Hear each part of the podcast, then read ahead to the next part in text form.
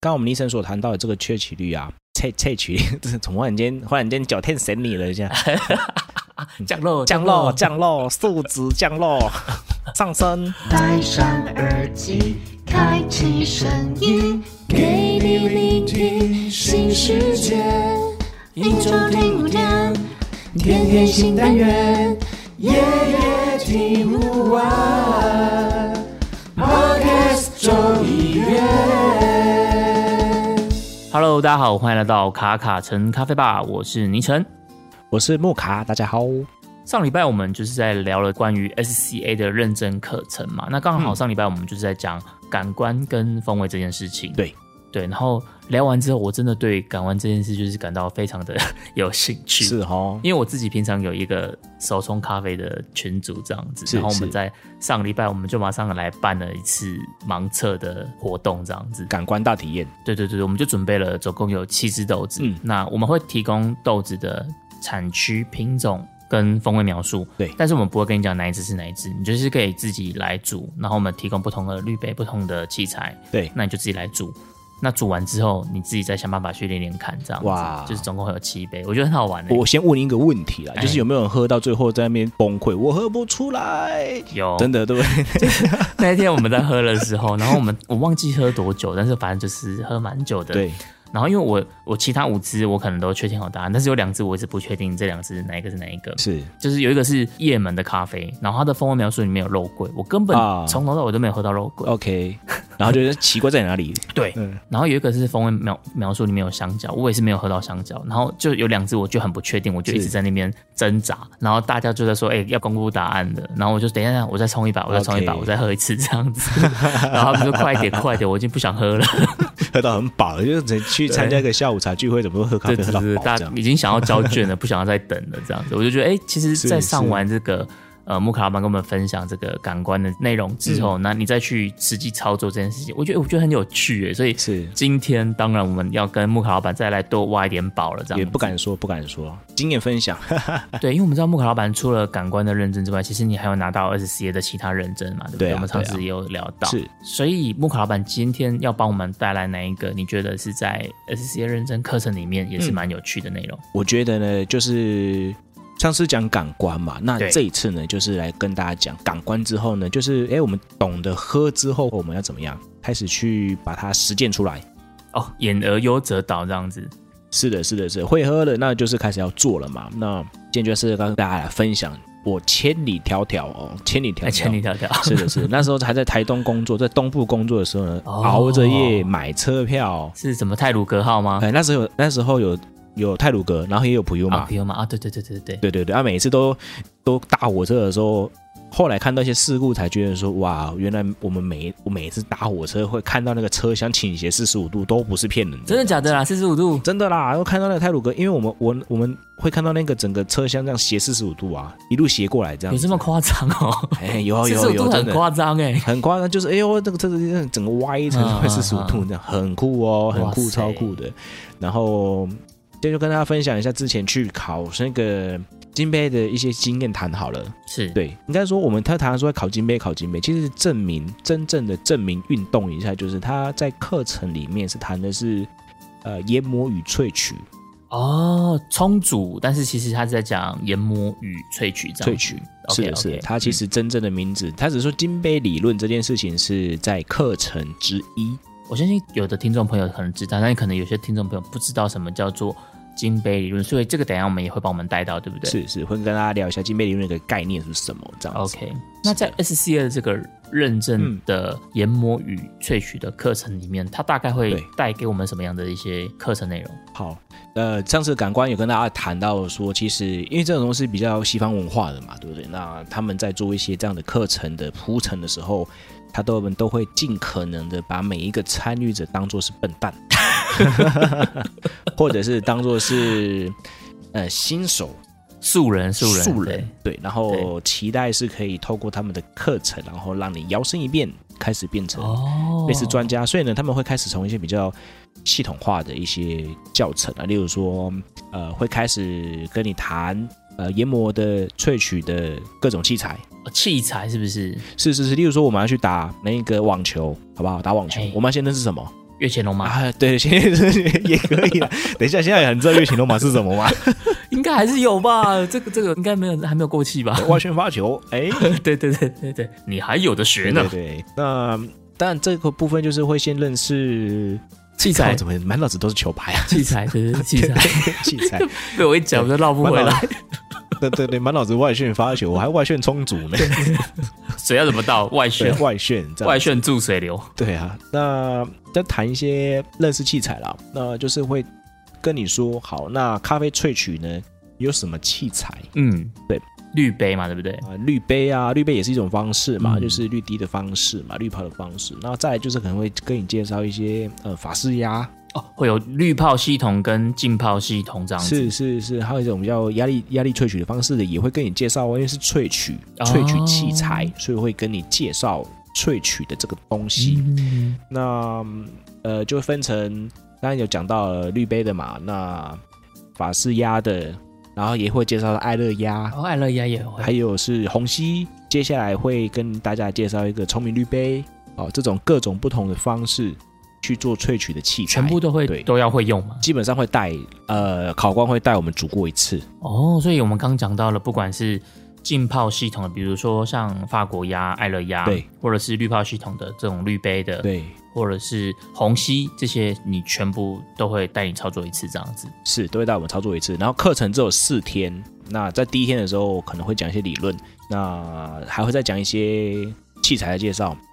再介绍另外是研磨机，哦，研磨机他们会怎么讲手摇，还是是电磨这样子？手摇手摇那时候还没有出哦，有有有出有出，是那种很阳春的，很阳春的那一种。你拿手摇被笑的那一种，对对对，然后再来是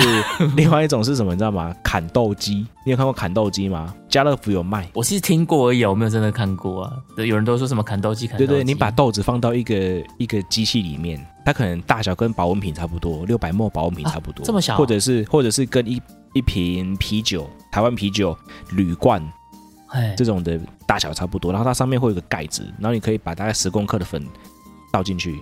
然后它中间会有一片刀片，你按开罐的时候它会旋转，哦，是真的真的砍就对了啦。对，对，就真的砍，然后砍出来的那个豆子真的是惨不忍睹，这样砍来砍去，砍来砍去，一眼都没眨过。对啊，眼睛都不酸了这样子，我就问你眼睛酸不 酸？ 哎、有人知道这个电影吗？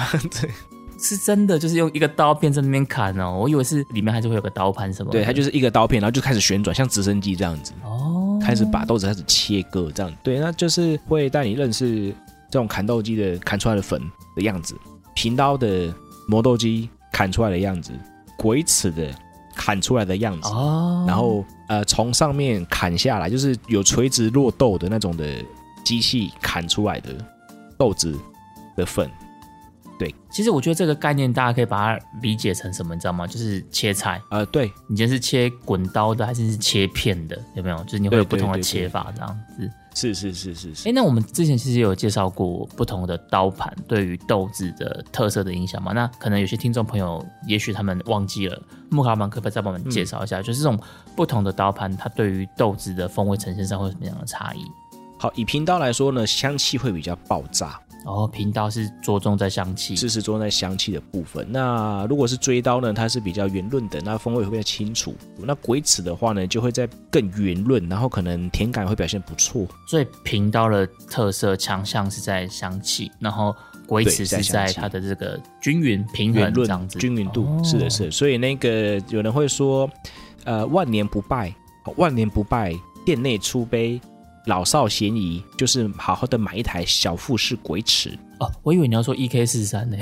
哎、哎，跟你讲，E K 十三很挑人哦，很挑人，哦真的因为它是吗平刀的极致，它很挑人。哦，它可能风风格会太鲜明，有有的人喜欢，有的人就不喜欢这样子。对对，有人会，其实大家饮食上面还是比较喜欢平衡感嘛，那比较圆润对对对度，对所以对人家说小富百士搭啦再战是是再战十年是没有问题的，这就跟那个什么 Windows SP 有没有？对 啊，再战个你该二十不会年。现在在 用用用 S P 吧？叉 P，呃，我我我另外一台是 Win 七啦，我我真的好像有认识的，还是用叉 P 的，他就是都不更新。可是我想说，那个不是有时候他就会自己帮你更新了吗？很厉 害，手都很好不。晓得对啊，看到更新好吧取消，哎、每次都每每次都取消这样子。 OK，那主要就是会带大家认识这些东西啦，对，最基础的，哎、先认识一下研磨器材，嗯嗯然后可以萃取的器材有哪一些，哎，那因为我们我们我们直接聊到磨豆机，但我想要再跳回去那个器具重组器具那边，所以是像我们刚刚讲到有分滤泡系统跟浸泡系统，对不对？对对那老板也可以帮我们补充一下嘛，就是比如说滤泡系统它的特色跟浸泡系统它的特色会有什么不一样？比如说我今天用滤杯组跟用发压组这样，嗯，好，其实用滤杯煮的层次会比较好一点，是用滤杯煮层次会比较好，因为会经过搅拌嘛。但是对如果是用发压的话，其实甜感跟平衡度会比较够，跟它的那个巴 o 巴 y 会比较足。我觉得比较差别是在口感，口感我觉得也会有是啊，是啊。然后我我们自己去讨论出来的一个经验框架是，嗯，呃，如果今天你只是单纯，哦，单纯都是用浸泡的，就像聪明对绿杯，OK，好，那只是浸泡的，那这样出来的它的味道会比较醇厚，饱满比较饱满，比较对厚实。嗯啊 OK，那你说要嗯层次吗？那可能就是在某些萃取的时候多一点搅拌，可是它这怎么样搅拌，嗯它也不会比用绿滴的方式还要更有是是那种嗯是呃，可能想要香气啊那种奔放的感觉是对比较差异会在这个地方。我觉得这个概念也蛮好理解的，因为我在滤泡的时候，水同时就已经往下后滴了嘛，所以有些是水它经过咖啡时间其实是很少的，那当然是的它的风味就是比较偏前段的。可是你如果是浸泡，它其实整体的接触时间可能会比较一致，所以可能对，风味口感上都会比较均衡，但是它就层次就不会拉的那么开，这样子是在的概念是上的嘛。是的，是的，是的。所以在滤泡的滤杯里面，其实也有分像是锥形滤杯跟梯形 T 型滤杯嘛，对是不的对？是的那它这个其实概念上有点，就是跟我们刚刚讲滤泡跟浸泡，它会有一个极致的两端。那对梯形可能就会在接在中间这对样啊子。，提醒我觉得分享一个讯息啊，提醒呢其实拿来冲中培的豆子，嗯嗯，或是中美洲的豆子，它的表现会比用 V 型的来得好还，要好一因些。为它的甜感可能会做的比较出来。，对，它的甜感会比较好一点。嗯是的，是的，是的这个其实有一些研究数据啊，那经过一些实测的方式呢，其实真的是 T 型的绿杯喝起来会比较甜一点。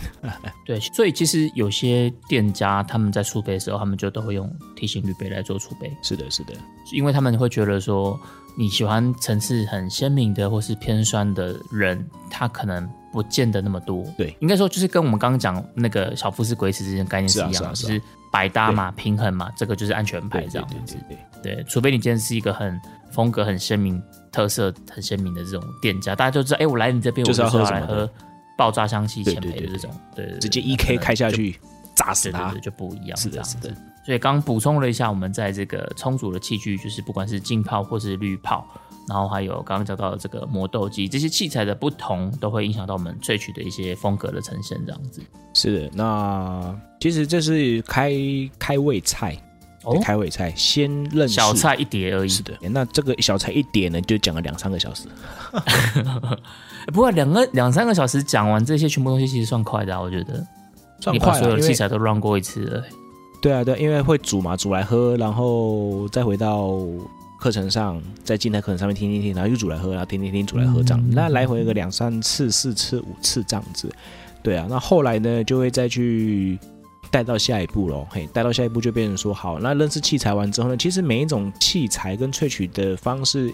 不同，对，嗯那就会对应到其他的部分，就是例如说，老师就会带我们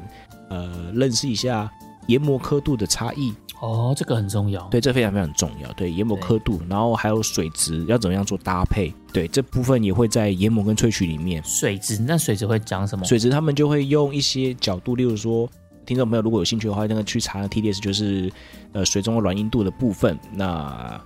他就用一些比较软的水，哦，比如说纯水。对，比较纯水，或者是 TDS 比较低的，例如说三十左右的水，OK，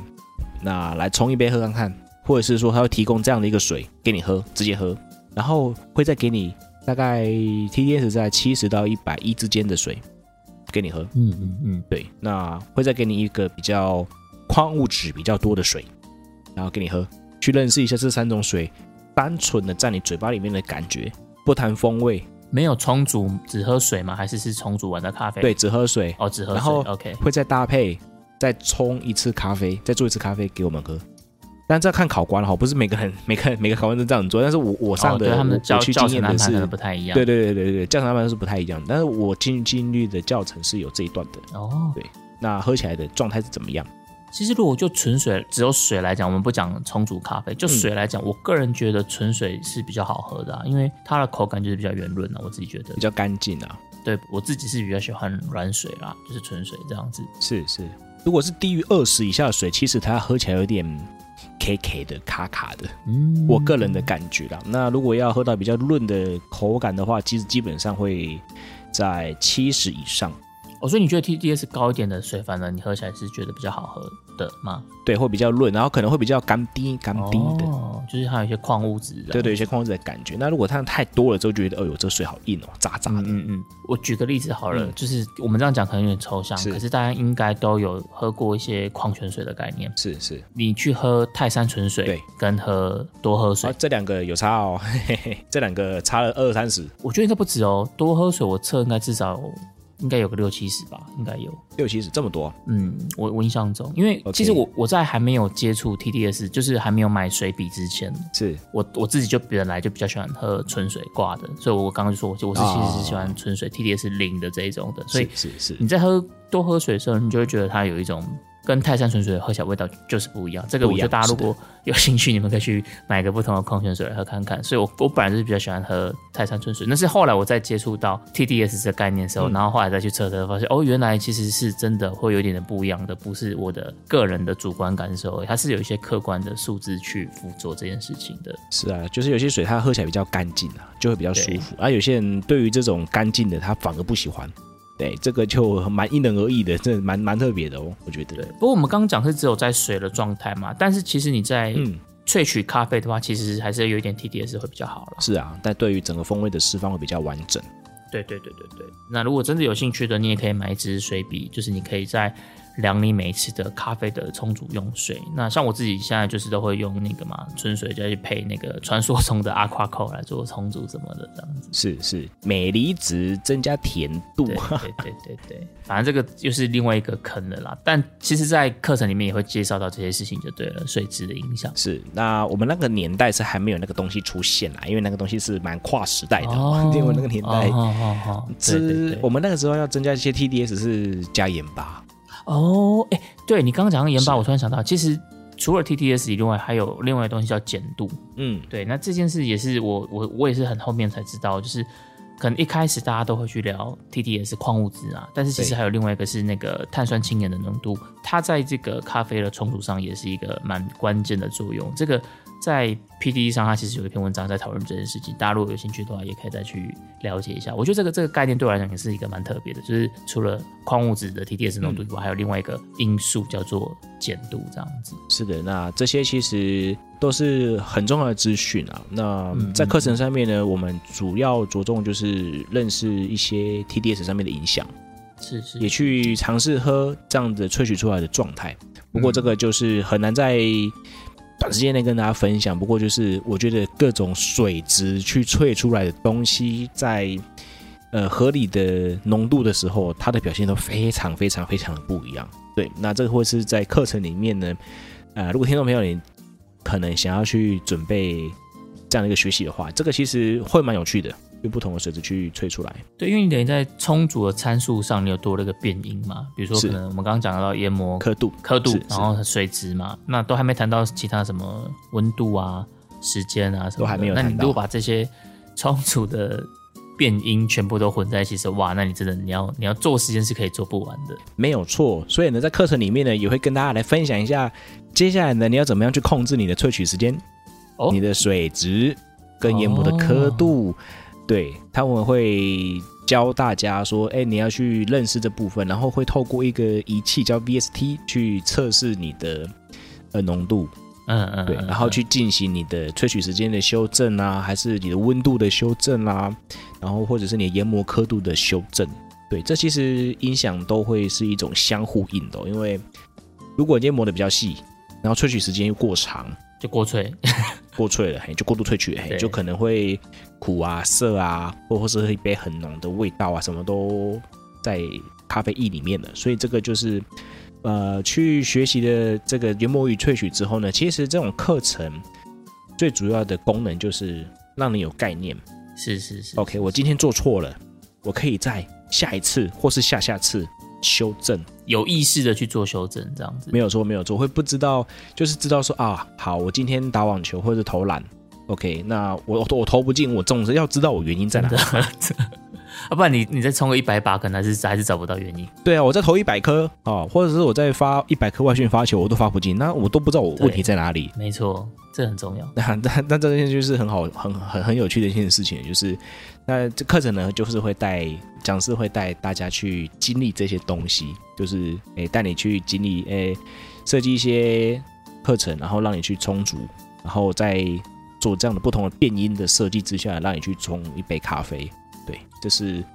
在这个课程里面会带大家玩的一个东西，还蛮有趣的，我觉得。不同的充足变音对于你的萃取结果的影响，这样子。那我可以问一下吗？就是嗯在这里面最大的一个变音是什么？最大的变异了。好，嗯跟大家来讲一下，随便调一个东西呢，就完完全全会影响最后的结果的是研磨刻度，最大的那一颗齿轮就是最研磨大刻的度， 就是研磨刻度。对，你只要随便动一下，随便一动，哇，什么都解决了 。什么都解决了吗？有可能什么都毁了吧？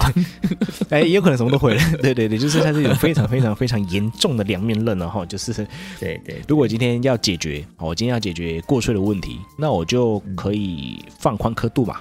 OK，那如果嗯今天要解决萃取不够的问题，我在萃取时间、水质，对，然后还有滤杯，任何的变音、粉水比都不变的情况之下，那我去调刻度，那么会有一种非常明显的感受，对，它变了。最有感的变音就是刻度了。对对对，它就变了哦，直接变心了这样子，那个感觉就很不一样哦，对啊。所以呢，这些就是在整体里面来说，会跟考生或是学员去聊到的部分啊。那当然还是会有一个最重点的框架的一个认识，是会带你认识一下，以大数据的统计之下，大家认为好喝的范围嗯是什么？那这个就是大家所讨论的金杯理论。哦，大家在讲的金杯理论，是的，多少的粉水比搭上多少的时间，然后要用多少水去萃取，然后浓度要到达呃多少多少这样子，会带大家认识这个金杯的范围。那当然考试的时候呢，也就是考你能不能把你的呃咖啡液冲进去，冲进去，对，在你设定的粉水比之下呢，把你的数值做到正确的位置。我们先来帮大家定义一下所谓的这个金杯理论，因为事实上这个其实我们在上一集有讲过了，但反正因为今天这一是集的刚好就是聊到，我觉得嗯、呃很重要的东西可以讲三次嘛，所以我们再讲一下嗯是金杯理论它的这个定义好了，它其实是有一个图表的，那分成 x 轴跟 y 轴，没有错。对，那 s 轴是什么？横的那条 S 轴就是所谓的萃取率十八到二十二。萃取率，OK，是。的，是的。那 y 轴嘞？歪轴是所谓的浓度。那它的金杯范围会落在多少？对，以前呢，哈，以前有分两大邪恶派系的时候呢 你，小心被告哦。不会啦，现在他们都合并了，骂鸡骂鸡的，巴蒂巴蒂的。OK，好，那我就不讲过去了哈，反正以前有分 SCA 跟 SCAE，你你你各位听众如果有看到那个对表格有没有，会发现哎，为什么两个表格长得不太一样？一个是一点一五到一点三五， 嗯，哦，一个是一点一五到一点三，这个是哪哪一个国家的？OK，那这些东嗯嗯西嗯其实就是、呃他们合并之后的一些影响。那呃 SCAE 它的浓度在旧式的欧洲精品咖啡理论的时候呢，他们是一点二零到一点四五，欧洲人会比较浓。OK，那如果是 SCAA 就是美国精品咖啡协会的时候呢，它是从一点一五到一点三五，那现在呢就变成一点一五到一点四五，两个合并之后它。把两个的范围都框进来就没对有了错，没有错，没有错。对，两大有两，大合一之后就变成这个状态。我这样讲应该不会被告吧 我应该不会啦，因为我们只是在陈述一个客观的？OK OK，事对实。对对，这这就是事实啊。这样，那我们两个都合并了一起来带领大家往前冲 啦。哦。对，但是我想听众朋友在听到这边的时候，应该还是会有一点点的问号、问号、问号，对不对？就是是好，的我们刚刚讲 S 轴是萃取率，嗯，那 Y 轴是浓度，然后我们可能又讲了一些奇奇怪怪的数字，好像是什么天文数字是密码什么十八一点二什么的。是的，其实说实在的，因为我们一般的充足的玩家，我们其实是没有这些仪器的。是就是有个测 TDS 的仪器，对，我们可能测不出所谓的它到底是一点二啊，还是是一点四啊？哎，到底是十八趴啊，还是二十二趴？所以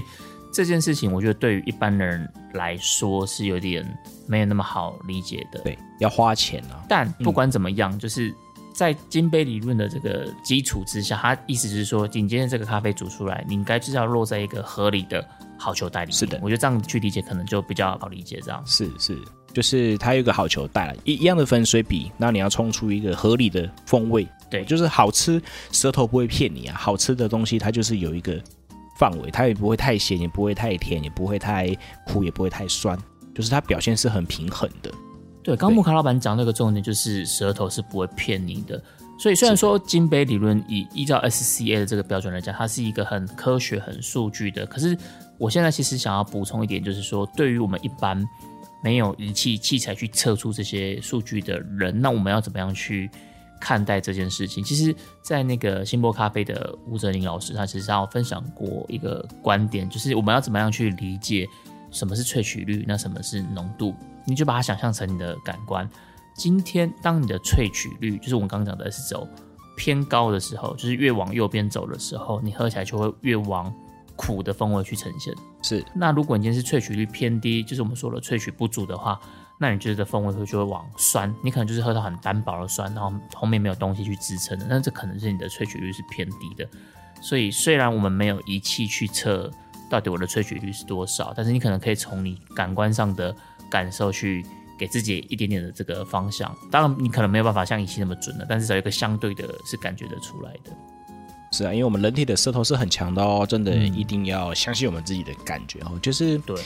刚刚我们医生所谈到的这个萃取率啊，萃萃取率， 这突然间萃取突然间脚天神你了一下，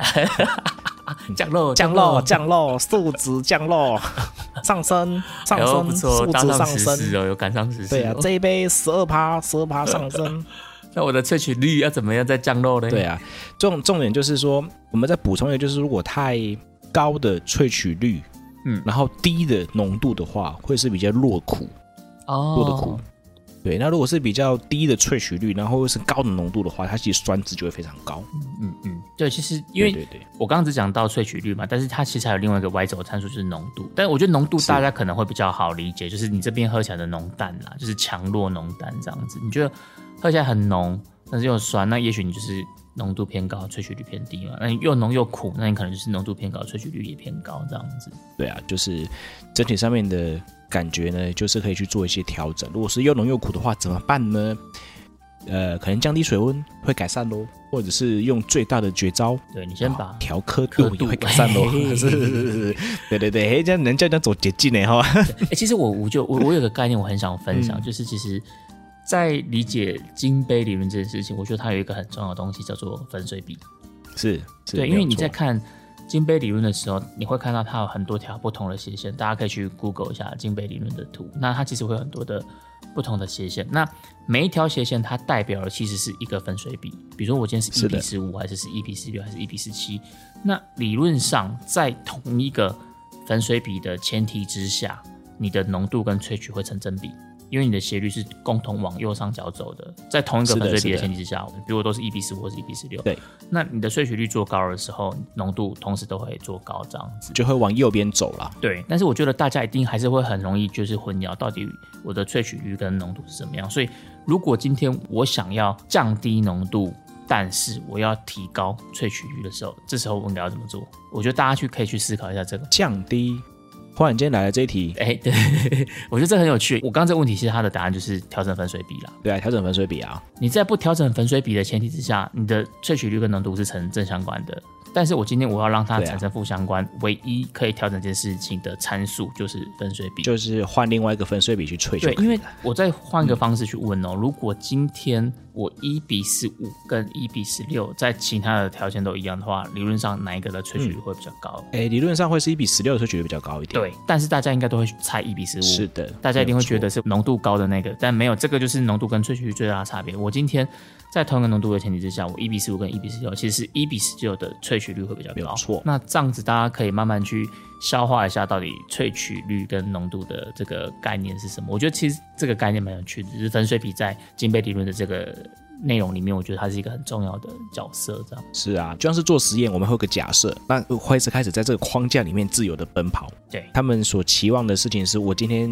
教会你的，你也要必须要用这些工具，嗯嗯，对，要懂用这些工具，对，基本功啦。对，基本功，这些都是所谓的基本功，要教给你说是什么这些所谓的基本你功要。先知道左手只是辅助，对，然后投一颗三分球要三个礼 拜，哎，对，就是主要就是这个部分呢，会跟去上课的人去做这样的一个嗯嗯，呃讯息的告知跟分享这样子。那这个部分呢，其实就是好好的认识粉水比，对，那好好的认识 S 轴跟 Y 轴，对，那最后呢测出来对，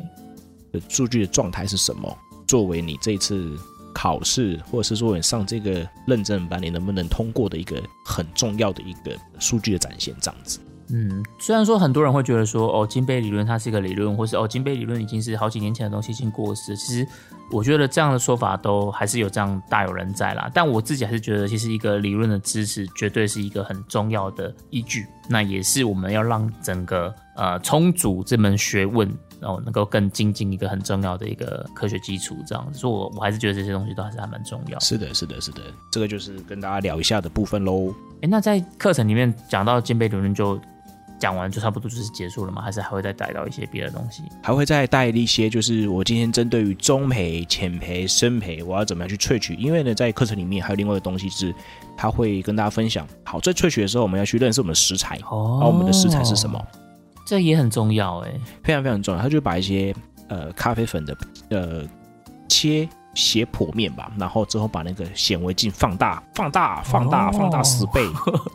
二十倍，然后就可以看得出浅培的斜坡坡面的真面目，就是一些很密密麻麻的小洞啊，密密麻麻的小洞，就是比啊，较它扎的组织实是比的，较紧实的。对，组织比较紧实。那如果是中培呢，就会稍那个孔会稍微大一点点，嗯对。那如果是深培的话呢，那个孔就更大了哦，就是从那个 有比较大的孔洞，然后这嗯嗯边嗯山洞这样子。哦，所以理论上我越深培的，我的萃取其实是更容易萃到东西的，所以我可能在参数是的的调整上就可以对一这件事去是做一的，些或者是调说我今天如果我今天如果针对于呃生培，那我用比较高的温度，那我就嗯势必一定要怎么样放宽我的刻度，整对对，就是让水把它跟挪咖啡出粉一的点接触是比较少的，对对对，就是用这样的一个他们会用这样的概念，对，去跟呃各位学员去做不同烘焙度上面应对的方式，例如说可能时间上面也可以做调整啊，然后刻度上面也可以做调整啊，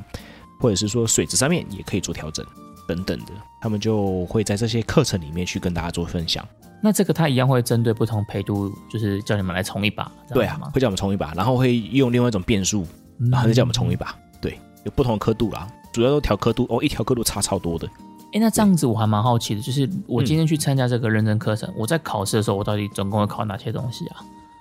呃，这个看考官。啊，我遇到那个考官是怎么样的？就是嗯，桌上的器材，例如是说呃滤杯、滤杯型的 V 型滤杯、T 型滤杯，然后艾乐压、法式压、虹吸嗯、聪明滤杯，全部都来对，抽签哦，抽签，看抽到哪一个，对，看抽到哪一个，你 就要煮出哦，对，例如说我是用十，我我当然是我的考试过程里面，然后大家一定要听这个，对不对？对，这最经典的，对我抽到虹吸，OK，那我就要用虹吸，然后多少的粉，然后配上多少的水，用用多少粉水比，然后煮出多少的 Y 轴的浓度，